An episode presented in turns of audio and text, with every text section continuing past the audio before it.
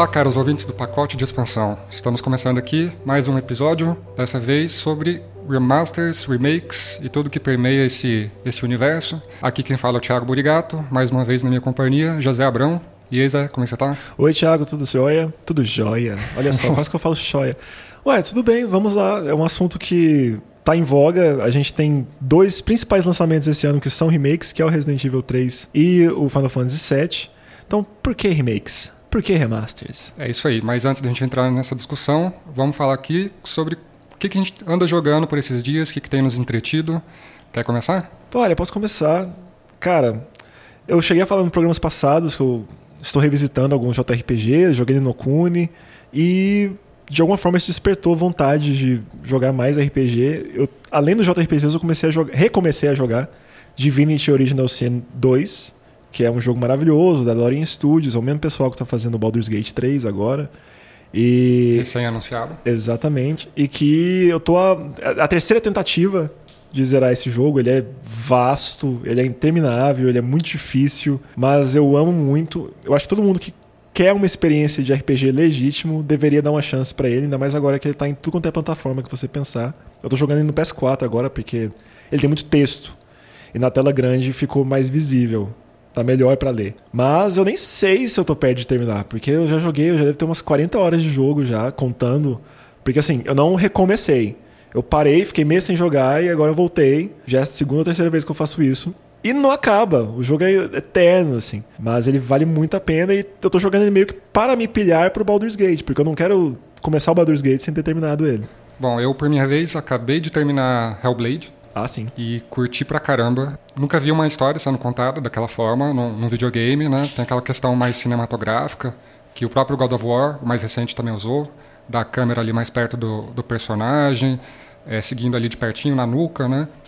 Mas ela tem uma questão, é porque a personagem sofre de diversos problemas mentais, é, principalmente esquizofrenia, acho que é o que mais aflige ela, ela escuta vozes, e eles colocaram isso num jogo de uma forma que ficou muito bacana, que contextualiza ali, que afeta o jogador também, não afeta só a personagem em si. Ah, o sistema de batalha ali não é o principal, não é o foco, mas ele é muito satisfatório. Ele é bem simples. Agora, o que me incomodou um pouquinho, ele é curto, né? Eu tenho, terminei no máximo, no máximo umas 9 horas de jogo. Mas eu achei ele um pouco repetitivo. Ele podia ser ainda menor do que ele é, porque chega uma hora que os próprios puzzles começam a se repetir, as batalhas também, apesar de que vão surgindo inimigos e contextos diferentes, né? Acaba que eu achei ficou um pouco maçante mais pro final, mas para mim é uma obra-prima. É, tô muito ansioso aí pelo pelo 2, tô até triste que vai sair para Xbox, porque pro próximo Xbox, porque, enfim, não sou muito do público cativo da, da Microsoft, não tem muitos exclusivos que me atraem, inclusive o que, que é um exclusivo do, do, do, Xbox hoje em dia, né? Que tá tudo saindo para outras, outras plataformas. Então eu não me vejo comprando o próximo Xbox, mas eu estou muito interessado, é capaz do próximo Hellblade me convencer a comprar o videogame. Cara, eu joguei o, o Hellblade quando ele foi lançado, acompanhei o desenvolvimento dele, já tinha muito interesse. E ele é um jogo independente. Ele tem. Ele é muito sofisticado para um jogo independente. Ele tem gráficos de ponta. Ele é tipo um, um AA, né? Isso. Ele tem um mocap incrível. Eles, inclusive, usaram uma, uma, arti uma artista da, do próprio estúdio como modelo para a personagem da Senua. Me cativou demais. Eles fizeram uma pesquisa extensiva com pacientes esquizofrênicos, pesquisa acadêmica mesmo, para poder bancar o, o, jogo. Eles chegaram a publicar. Eles publicaram em, revista científica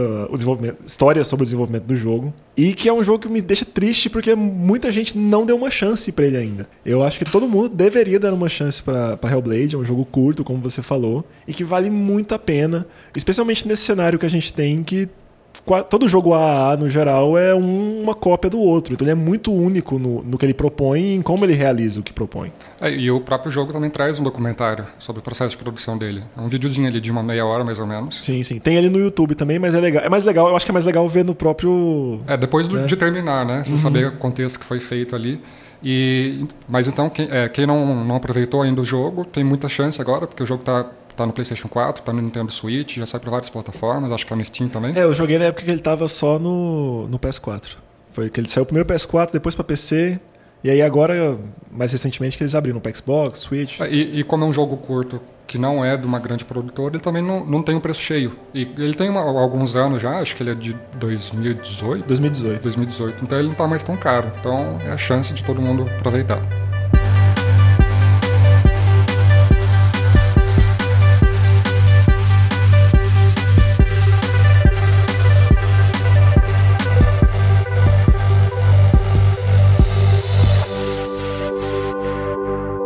Muito bem, então entrando agora no nosso assunto principal, é, acho que o, importante agora nesse comecinho, né, é a gente conceituar, em primeiro lugar, o que, que é um, um, remaster, um remake e também um port, né, porque muita gente faz essa confusão, não sabe muito bem do que se trata. Quer falar um pouquinho sobre isso?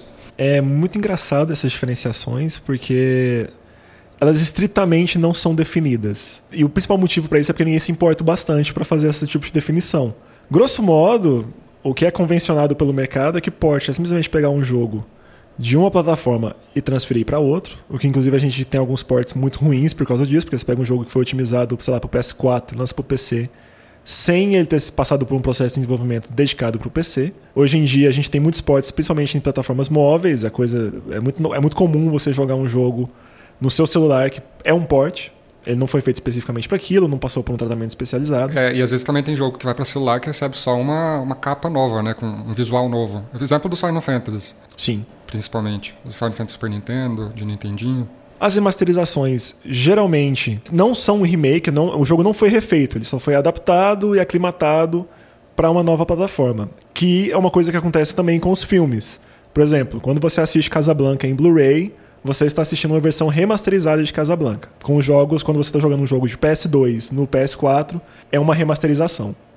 O remake é realmente refeito. O remake é um jogo feito do zero. Ele é um jogo de, acaba por sendo tecnicamente um jogo diferente. É igual o que vai acontecer agora com Final Fantasy VII, que embora sejam os mesmos personagens, a mesma história, é um jogo que está sendo feito do zero. No mundo acadêmico, a única de definição que a gente tem em relação a remakes de filmes mas que segue mais ou menos essa mesma lógica. A principal definição que tem é de um, um autor que chama Konstantin Verevis, que ele fala que o remake é uma, um trabalho que funciona dentro da, própria, da mesma mídia em que ela foi feita originalmente. Como, por exemplo, o filme. Um remake de um filme, ele só é um remake se ele é feito em filme. Ele fala que essa é a principal diferenciação para você separar remakes e remasters de adaptações.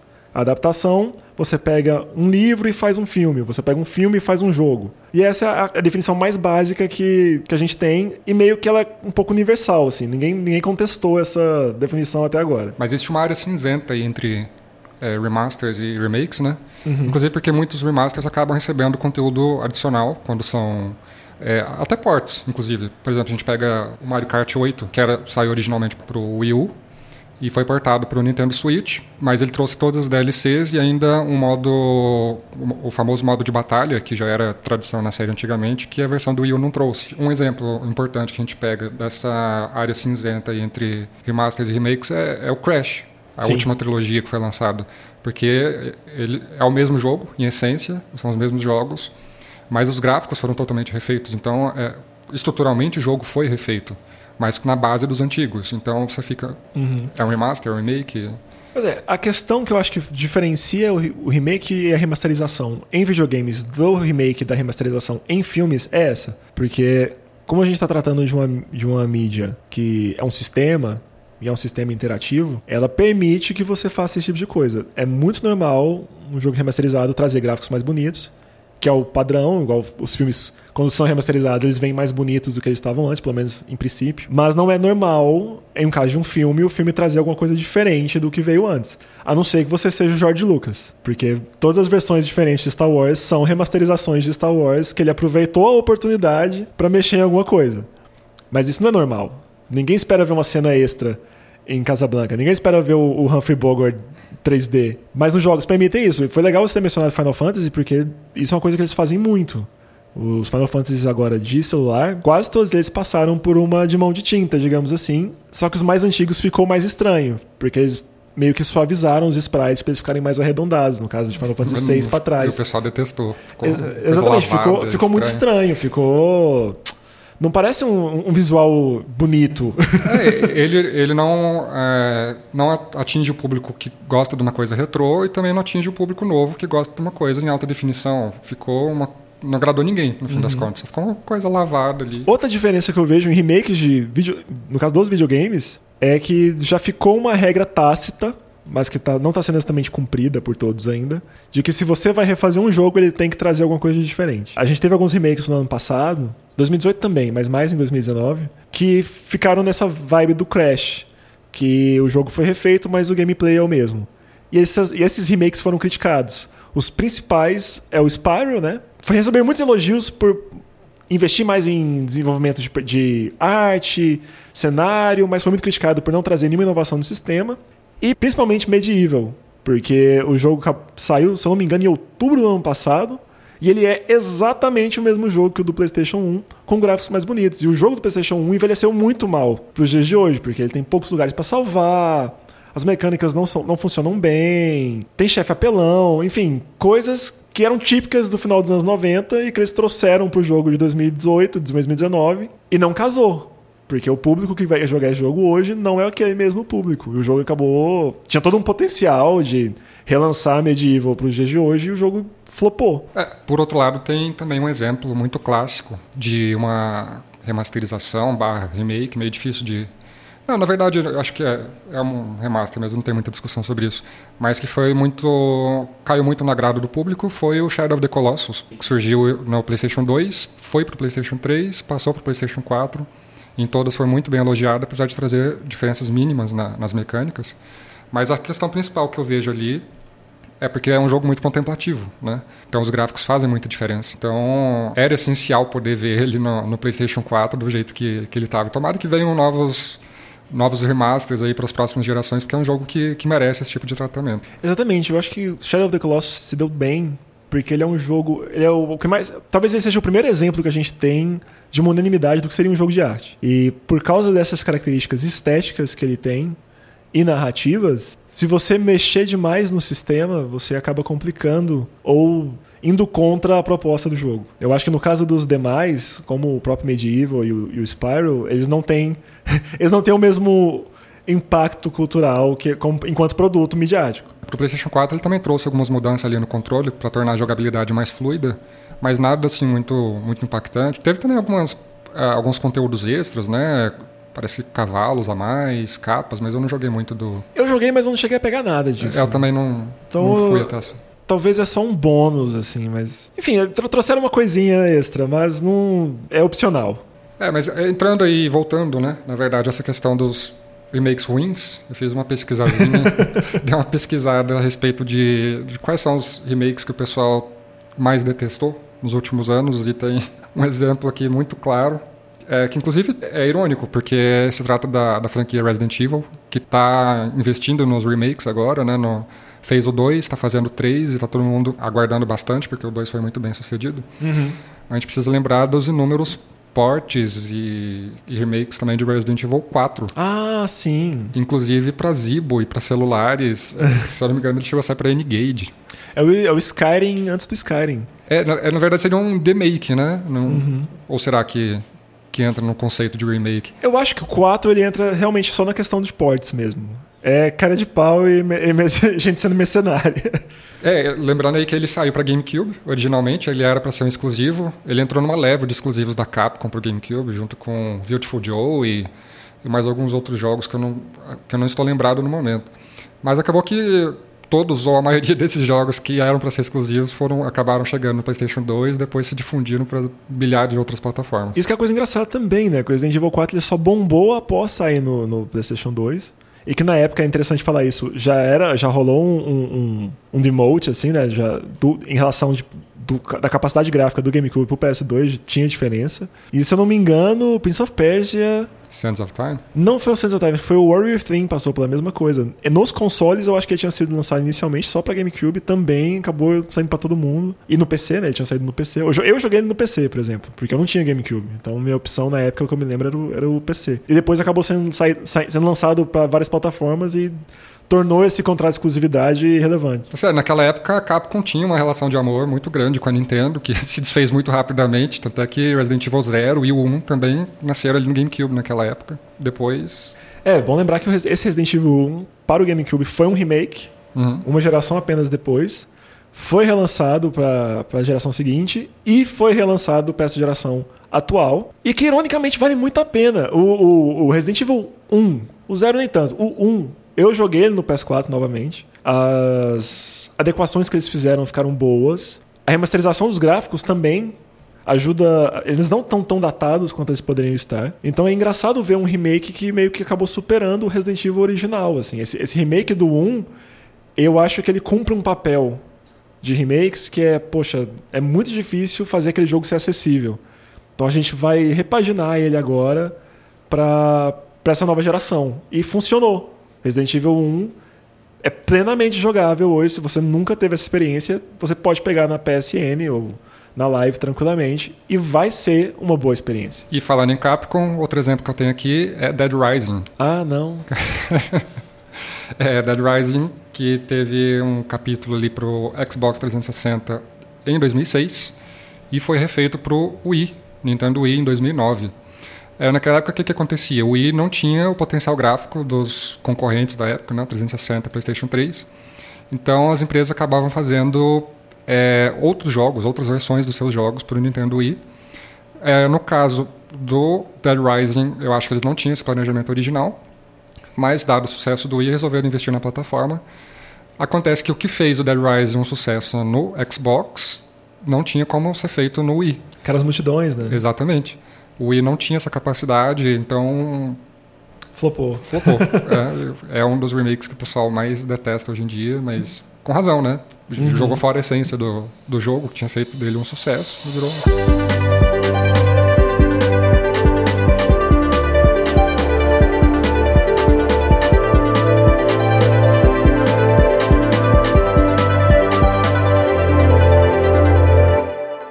Bom se levantar disso aí, porque eu tenho uma bola aqui para botar na roda que tem tudo a ver com isso. Também um, um, pouco teórica. Queria começar dizendo, nesse caso, que eu fui fazer uma pesquisa né, sobre remakes e tal. E é um assunto que a academia não se interessa muito. Mesmo no cinema, tem pouquíssimas publicações, ninguém dá muita moral para remake. Mas um dos caras que falou sobre isso é um cara que chama Leonardo Quaresma. Se eu não me engano, ele é francês, mas eu não tenho certeza. A publicação que eu li, a original dele é francês, mas eu não sei se ele é de lá. Ele tem um texto que é referência, que é um artigo que chama Loving Two Texts at a Time. Ele levanta a seguinte bola. Ele fala que o remake, ele acha que o remake é anti-autoral. Por que, que ele fala isso? Ele fala que o remake tira a unicidade da obra em, um, em certos aspectos. Por exemplo, vamos supor que a gente pensa que a série Hannibal era irretocável e que o Anthony Hopkins era o Hannibal Lecter definitivo. Aí veio o seriado com o Mads Mikkelsen e as pessoas falaram, poxa, outra pessoa pode fazer o Hannibal. É mais ou menos nesse espírito. Mas ele meio que morde a sopra. Ele dá essa mordida, mas ele assopra da seguinte forma: ele fala que o remake, na verdade, é a prova do poder de uma história. Porque ele tira essa unicidade da obra sozinha e a essência dela fica viva para ganhar uma nova versão. Ele dá um exemplo mais ou menos por cima, indo na obra shakespeariana, por exemplo. Alguma coisa do tipo: por que, que Hamlet tem X reencarnações? Por que, que Macbeth tem X reencarnações? Tecnicamente seria tudo remake. Ele pega essa ideia de que ele acredita que toda história tem uma essência e que se essa essência for boa bastante, isso garante o sucesso de um, de um remake. Ou justifica, pelo menos, a existência de um remake. O que você acha disso? Não, eu acho que faz sentido, mas se a gente pega no conceito, no contexto de um videogame, a coisa fica mais complexa, né? Porque Sim. a gente não está tratando só de história. A gente tem a questão da jogabilidade. Então a gente pega esse exemplo que a gente acabou de falar do Dead Rising. Por limitações técnicas, a essência se perdeu. Né? Acaba que seria talvez que a essência, no caso dos jogos, a essência não, não é narrativa, a Exato. essência está no, tá no sistema. Exatamente. Eu queria complementar que o Quaresma também faz um outro comentário mordaz, que é de que existe um, um pequeno prazer secreto em todo mundo em comparar as obras. Ele acha que parte da graça de assistir um remake é poder comparar os dois e poder falar mal ou bem de um para o outro. Eu acho que no caso dos jogos é muito forte. Então, esse assunto aí puxa o próximo jogo da lista que eu trouxe de remakes ruins, que é Tartarugas Ninja, Turtles in Time, que foi originalmente lançado aí para o Super Nintendo, Mega Drive, faz um tempinho já, um bom tempo, e a Ubisoft resolveu trazer de volta em 2009 com o subtítulo Reshelled. Nossa, Mas, que ótimo. É, e só que eles mantiveram exatamente o que a gente está chamando aqui da, da, essência, né? Eles mantiveram toda a jogabilidade de um jogo que era para Super Nintendo, que era ali na era 16 bits, e o povo não gostou. né? O pessoal aprovou a atualização gráfica, mas a jogabilidade ninguém curtiu, continuou uhum. aquela coisa travada, né? A gente tantos é, botões. Entra tantos... no caso do, do Medieval, do Spyro, que a gente falou, tipo, não, não, não mexeram no sistema, aí ficou, o jogo não, não, ficou, não ficou, ficou estranho, a galera não, não. É, então não é tarefa fácil também fazer um, um remake, um remaster, né? Tem que manter a essência, a essência está na questão da, da jogabilidade, mas. Mas até que tempo, ponto, né? É, você não pode fazer também uma transição literal. Né? A questão é atualizar, mas aí é que está o, o pulo do gato. Um port que também é um pouco infame é o The Ezio Collection do Assassin's Creed, que ganhou uma versão, entre aspas, HD dos três jogos do Ezio no Assassin's Creed para a atual geração e que é só uma de mão de tinta uma de mão de tinta, de tinta ruim.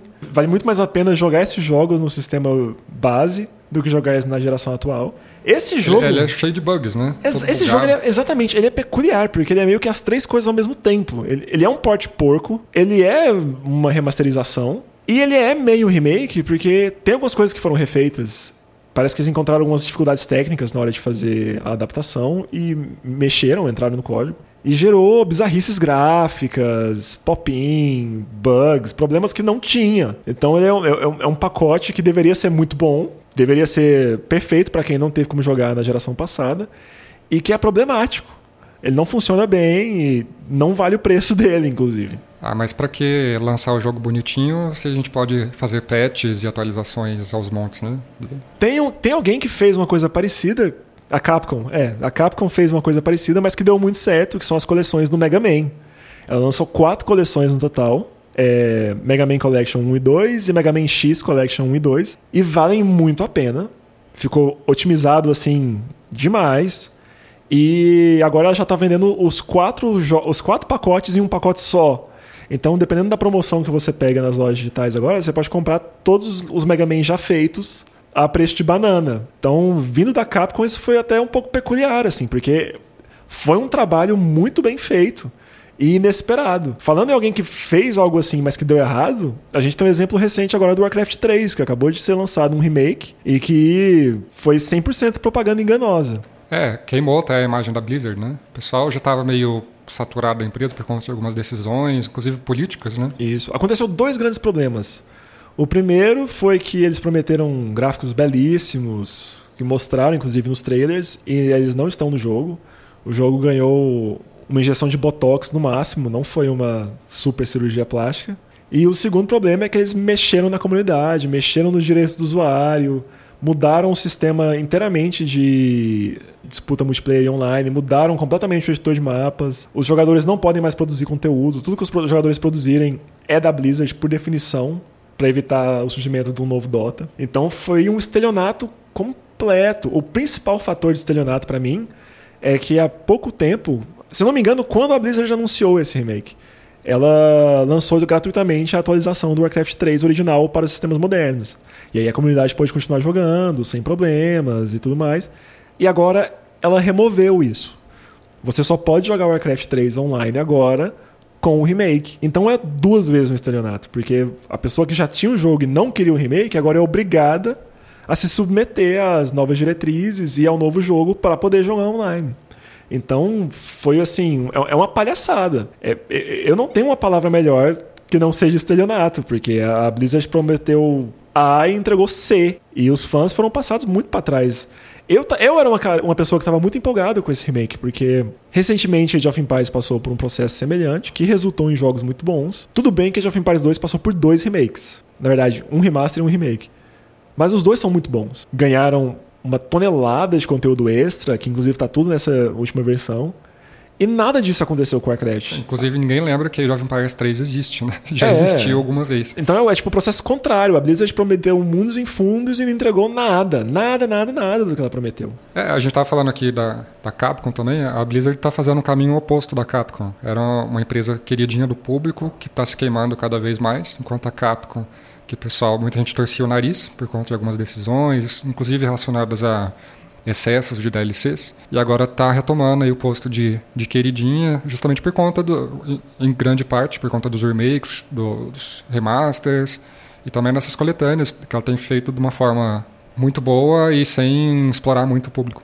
uhum. que é o mais importante. Uma bola que eu queria levantar também um pouco acadêmica, vem de um cara que chama Guido Fink, que ele publicou um artigo numa revista que chama Cinema e Cinema, lá atrás, 1974, que falando sobre por que fazer um remake, o que, que motiva fazer um remake, ele fez uma declaração um tanto interessante, que ele fala que é dar ao, dar ao texto uma segunda chance. Quando a gente diz segunda chance nesse caso é literal e em vários sentidos. É uma segunda chance para o público, que não conheceu ou não teve acesso ao, ao, original, e é dar uma segunda chance aos produtores. É, por exemplo, você pode fazer um, um filme que deu errado e tentar de novo e agora dá certo. Um exemplo que ele não dá no texto, mas que vem na minha cabeça, é o exemplo de Ben-Hur, por exemplo. Ben-Hur tem um filme dos anos 40 que ninguém viu, tem um filme de 59 que ganhou 11 Oscar e tem um filme de 2016 que é um lixo. Então, que, me... que ninguém viu também. Que ninguém viu também. Então a mesma história foi contada três vezes e a primeira vez que deu certo já era um remake. Então, eu entendo o que ele quer dizer e eu acho que nos games a gente pode ver um pouco isso, dependendo da situação. Nesses dois que a gente falou agora mesmo, eu acho que esse remake de Age of Empires e de Warcraft é dar uma segunda chance, porque são jogos de sistemas muito, anti muito antigos, são jogos de PC. Se você é muito difícil fazer um jogo de PC antigo rodar tranquilo no seu PC moderno. E aí também é uma chance para os estúdios de fazer mais coisas.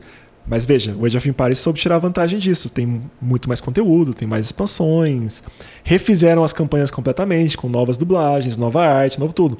Aí o que o Warcraft fez? Fez o contrário era uma nova chance, mas eles deram um tiro no pé. Então agora você tem os jogadores falando, poxa, eu prefiro o original do que a nova versão. É, esse é o tipo de coisa também, dadas guardadas aí as devidas proporções, que também fez o Metal Gear Twin Snakes ser bastante bem recebido pelo público lá nos idos de 2004.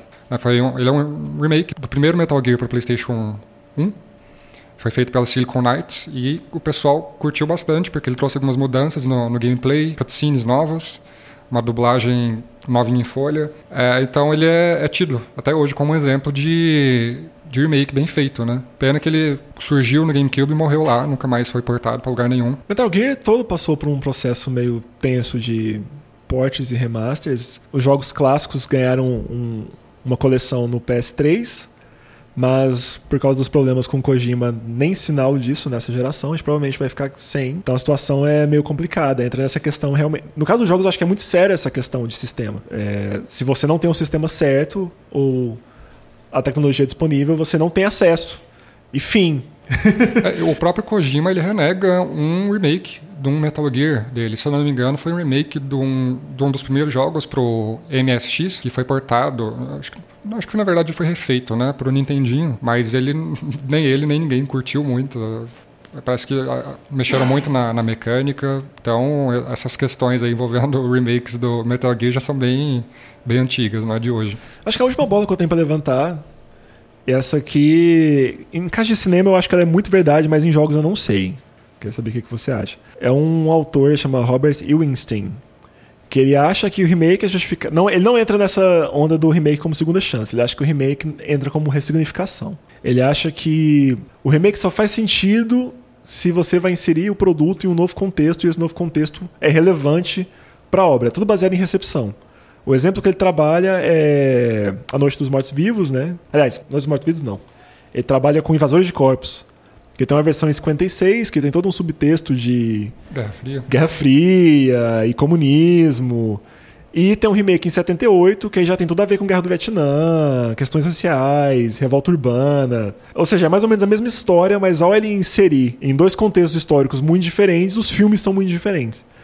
Eu não sei até que ponto. Assim, claro, contexto e tempo faz influencia em tudo, mas eu não sei até que ponto e de que forma isso influenciaria num, num videogame. Então, aí é, é, aquela questão que a gente estava falando mais cedo, né? Porque os videogames, eles ainda engatinham nessa questão de, da, da narrativa, né? De tratar de temas sérios, de, sei lá, levar desenvolvimento de personagens. São, os casos que a gente vê são exceções.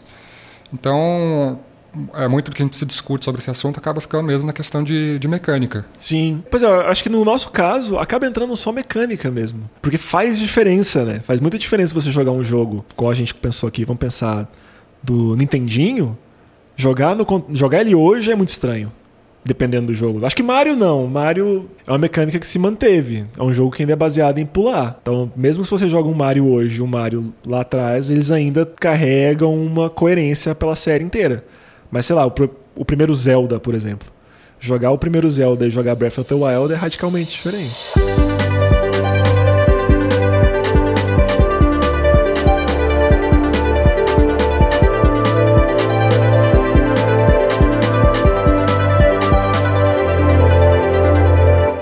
Eu tenho um exemplo para dar sobre isso que é um pouco polêmico, que é o Final Fantasy VII. Por causa do lançamento do remake, eu tô revisitando Final Fantasy. É, que coincidência, porque eu, tô, eu peguei Final Fantasy IX agora, recentemente. E o que mais passei raiva foi o 7. Eu, passei, eu fiquei muito frustrado jogando Final Fantasy VII agora. Porque é muito anos 90. É um monte de quest que não dá em nada. É muita, é muita missão de pegar MacGuffin X e Y do outro lado do mundo, cara. Você tem que pegar um submarino.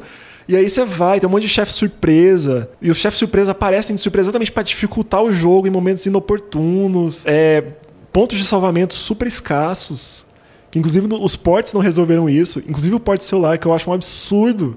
Você fazer um jogo para o celular e você não pode salvar a qualquer momento. É, eu acho que a questão que mais define eh, essa atualização, questão da atualização dos jogos é mais que as produtoras perceberam que as pessoas não têm mais tempo para ficar se dedicando sim. aos jogos, né? Não, Final Fantasy VII é um grind infinito. Na verdade, até a, prime a, primeira metade do jogo até que não. A primeira metade do jogo ele é muito conciso, ele é focadão, você não sai de Midgar e tal. Mas quando o, mundo, o mapa abre, vira um, uma, um bate-perna e são longos pedaços do jogo sem ter onde salvar. Não é à toa que os encontros aleatórios estão tá caindo, caindo em desuso. E até o, o Final Fantasy IX, que eu mencionei agora, que eu estou jogando no Switch, ele traz algumas atualizações com relação ao PlayStation 1, no sentido, por exemplo, de trazer você poder acelerar o jogo. É, sim, no celular cenas. também tem. Você pode acelerar e você pode desligar os encontros aleatórios se quiser. O que não é uma boa ideia, porque o, o, a dificuldade continua a mesma. Então você tira os encontros aleatórios e começa a apanhar. É, mas assim, pelo menos é, é o que eu faço, né? Quando você quer explorar numa boa, quando você quer achar o seu destino, você desliga. Você vai no destino, na cidadezinha que você precisa ir com relação à história, ao avanço do jogo. Aí o que, que eu faço? Eu chego lá e eu começo a fazer o grind ali pertinho da, da porta da cidade, por exemplo, entendeu? E aí é ali que eu vou subir no nível dos meus personagens e depois eu volto. Sem ter que fazer aquela exploração do ponto A ao B sendo interrompido por um monte de inimigos. Eu acho que é essa facilitação que trouxe aí que me, me agradou bastante. Bom, aproveitando aqui o assunto, eu também queria é, enaltecer a... Quero mandar uma saudação, um salve. Exatamente, a Game Freak, que não é de hoje que ela tem fazendo remakes de Pokémon e todos eles são muito bem vistos. Começou ali com Fire Red e Leaf Green, que são remakes do, do original, do Game Boy. Aí eles fizeram essa nova versão, que, que já não é mais tão nova, né? Faz uns bons anos já, que saiu para o Game Boy Advance. Tem novidades ali na, no visual, novidades na, nas mecânicas, tem pokémons novos, lugares novos a serem explorados. Então, foram muito bem recebidos. Depois eles chegaram ao, ao ápice da, desses remakes deles, que foi com Heart Gold Soul Silver, uma versão para o Nintendo DS dos jogos que foram lançados para o Game Boy Color, originalmente, Gold, Silver e Crystal. E depois, não menos importante, eles fizeram Omega Ruby e Alpha Sapphire, que são versão, versões dos jogos do Game Boy Advance, o Ruby, Sapphire e Emerald. Mais recentemente, eles também trouxeram Pokémon Let's Go para o Switch, que eles, ao mesmo tempo que eles são um, um remake do, do, original, assim como Fire Red, Fire Red e Leaf Green, eles também são uma continuação, porque existem ali algumas mudanças na história que eu não pretendo entrar em detalhes para não, estragar a experiência de quem for jogar, mas eles conseguiram fazer uma atualização bacaninha, inclusive implementaram muitas mecânicas do Pokémon GO, tiraram os encontros aleatórios, o, o sistema de captura dos Pokémon é diferente, é, o nivelamento deles também é diferente. Então eles estão conseguindo atualizar sempre a franquia e estão fazendo isso muito bem. E estamos até hoje esperando a nova versão de Diamond and Pearl e Platinum, quem sabe sai no ano que vem. Não, isso é verdade, eu tenho que concordar, porque eu joguei todos esses remakes. Mentira, eu não joguei o, os remakes da versão Ruby e Safira. Mas os outros eu joguei e tive, porque fazia muita diferença. É, eu não sei quantas vezes eu, eu joguei as duas primeiras versões. Mas assim que elas ganharam o remake, eu sei que eu parei de jogar as originais para jogar mais X vezes, tanto a, a Leaf Green quanto a Heart Gold. Eu tinha elas Eu jogava tanto em emuladores que a Nintendo não me ouça, quanto no, no 3DS, porque o 3DS tinha essa vantagem, né, de rodar os jogos do DS. Então eu lembro de ter Pokémon X e a, a Heart Gold. E não sei, eu honestamente nem sei dizer qual que eu gostava mais, porque é, é, são remakes realmente muito bem feitos e que vão bastante no X da questão. De, poxa, como é, que essa, como, é que as, como é que a moçada vai jogar esse jogo agora? Eu sei que eles relançaram, mas eu acho que não sei se a Game Freak teve, a mão, teve mão nisso, que eles relançaram a, Mas aí foi relançamento, né? Foi port da primeira geração pro Switch, né? Port da primeira geração? Sim, não, foi pro sim. 3DS. Foi pro Fizeram. 3DS. Foi um port da primeira e da segunda geração. Pois é, prestou esses ports? Como é que. Você, chegou, você não teve a oportunidade de jogar? Não, eu joguei, joguei os dois ports, mas é a mesma coisa. É, na verdade, você. é, eu ganhei um Celebi quando eu comprei a, a versão Silver pro 3DS. E eu não tenho certeza, mas. Bom, você consegue um mil na. Você consegue pegar um mil por meio de um, de um bug, né? um glitch que tem ali nas versões originais. Eles mantiveram a possibilidade de você pegar um mil, então você tinha como transferir ele para as versões novas. Mas fora isso, é a mesma coisa ali, não, não muda nada.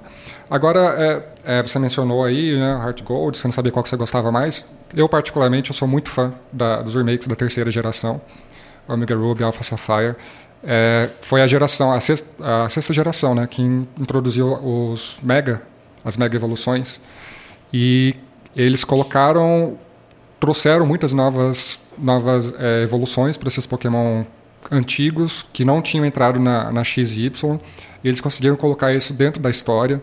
Então, é, bom, eu sou muito fã do, do- dos Mega, acho uma pena que eles não tenham sido trazidos de volta no, no Sword and Shield, mas fica aí uma torcida para a próxima geração, apesar de que a que tá aí acabou de chegar.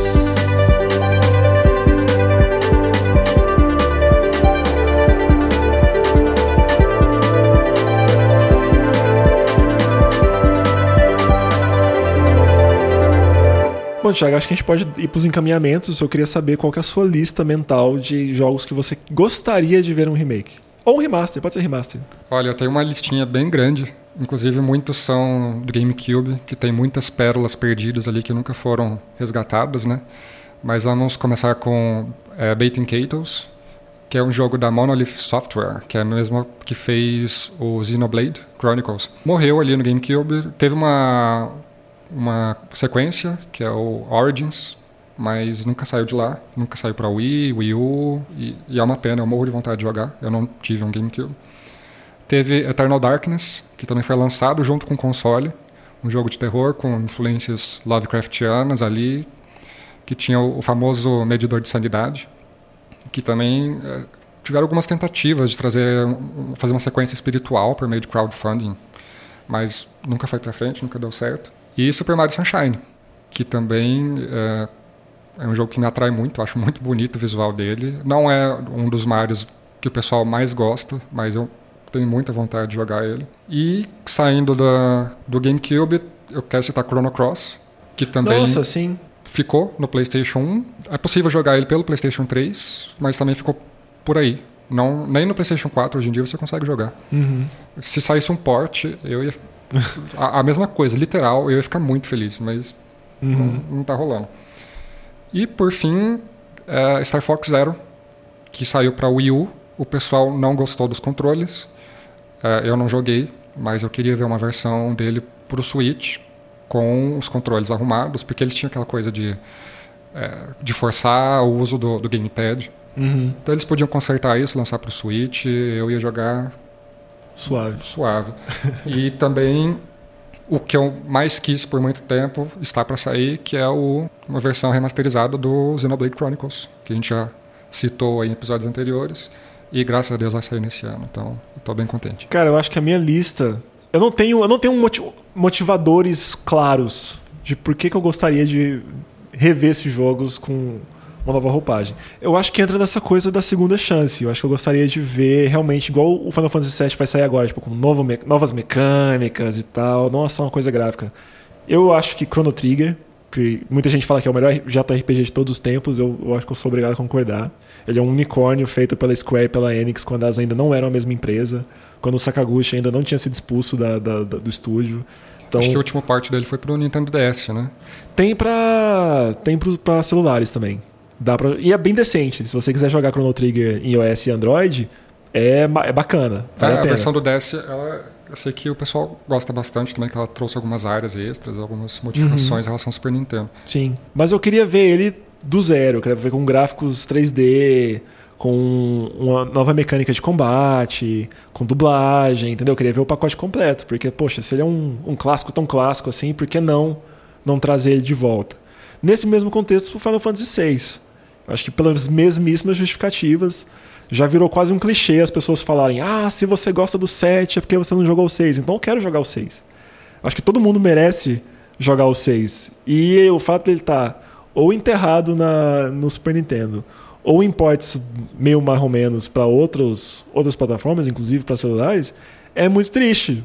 Porque isso limita muito a oportunidade das pessoas jogarem um jogo que é unanimidade, que é um jogão. Eu gostaria de ver também um remake de Half-Life 1, que mais ou menos que já existe, porque se você ir na Steam tem Black Mesa, que é um remake fan-made, mas com o apoio da Valve, tanto que ele tá na Steam. É legal, já joguei, mas eu queria ver com nova engine, com a mão da Valve real, porque o que, que eles fizeram? Eles pegaram a Source Engine, tentaram deixá-la mais atualizada e estão refazendo o jogo aos poucos, mudaram algumas coisas. É uma experiência bacana, mas eu não sei se ele consegue reproduzir a experiência que foi jogar Half-Life 1 para quem nunca jogou. Entendeu? Para mim que jogou o jogo 20 vezes, jogar agora nessa versão é legal. Mas eu não sei se é a mesma coisa para quem não teve a oportunidade de jogar o jogo original. E jogar o jogo original hoje é, é estranho. Tem esse, esse, esse conflito geracional. Ele era um super jogo de tiro para 1997. Para hoje eu já não sei, entendeu? Sobre Final Fantasy VI e Chrono Trigger, eu concordo que seria muito legal ver eles com uma roupagem nova, mas ao mesmo tempo eu ficaria morrendo de medo de uma nova versão, porque eles são muito perfeitos do jeito que eles são. Eu fico pensando que se fossem tentar atualizar, por exemplo, iam trazer combates em tempo real, mas são jogos que não precisam disso, né? Eles são muito bem feitinhos ali do jeito que eles são. Seria legal, mas eu teria medo, muito medo.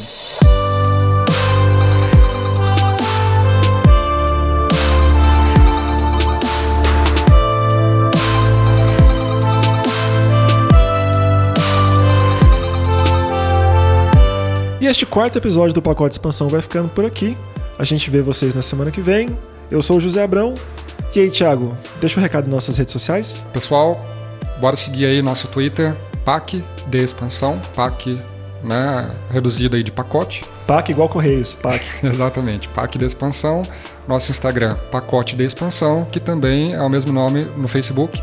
Então segue a gente lá, deixa um recado, manda sugestão de assuntos pra gente discutir aqui. Manda perguntas, dúvidas, tudo que vocês tiverem, a gente vai falar aqui no programa. Ou senão a gente dá um alô lá também pelas próprias redes. Podem mandar feedbacks também, estamos abertos aí a críticas, comentários, sugestões e elogios principalmente. Elogios principalmente. Valeu e até a próxima. Até mais.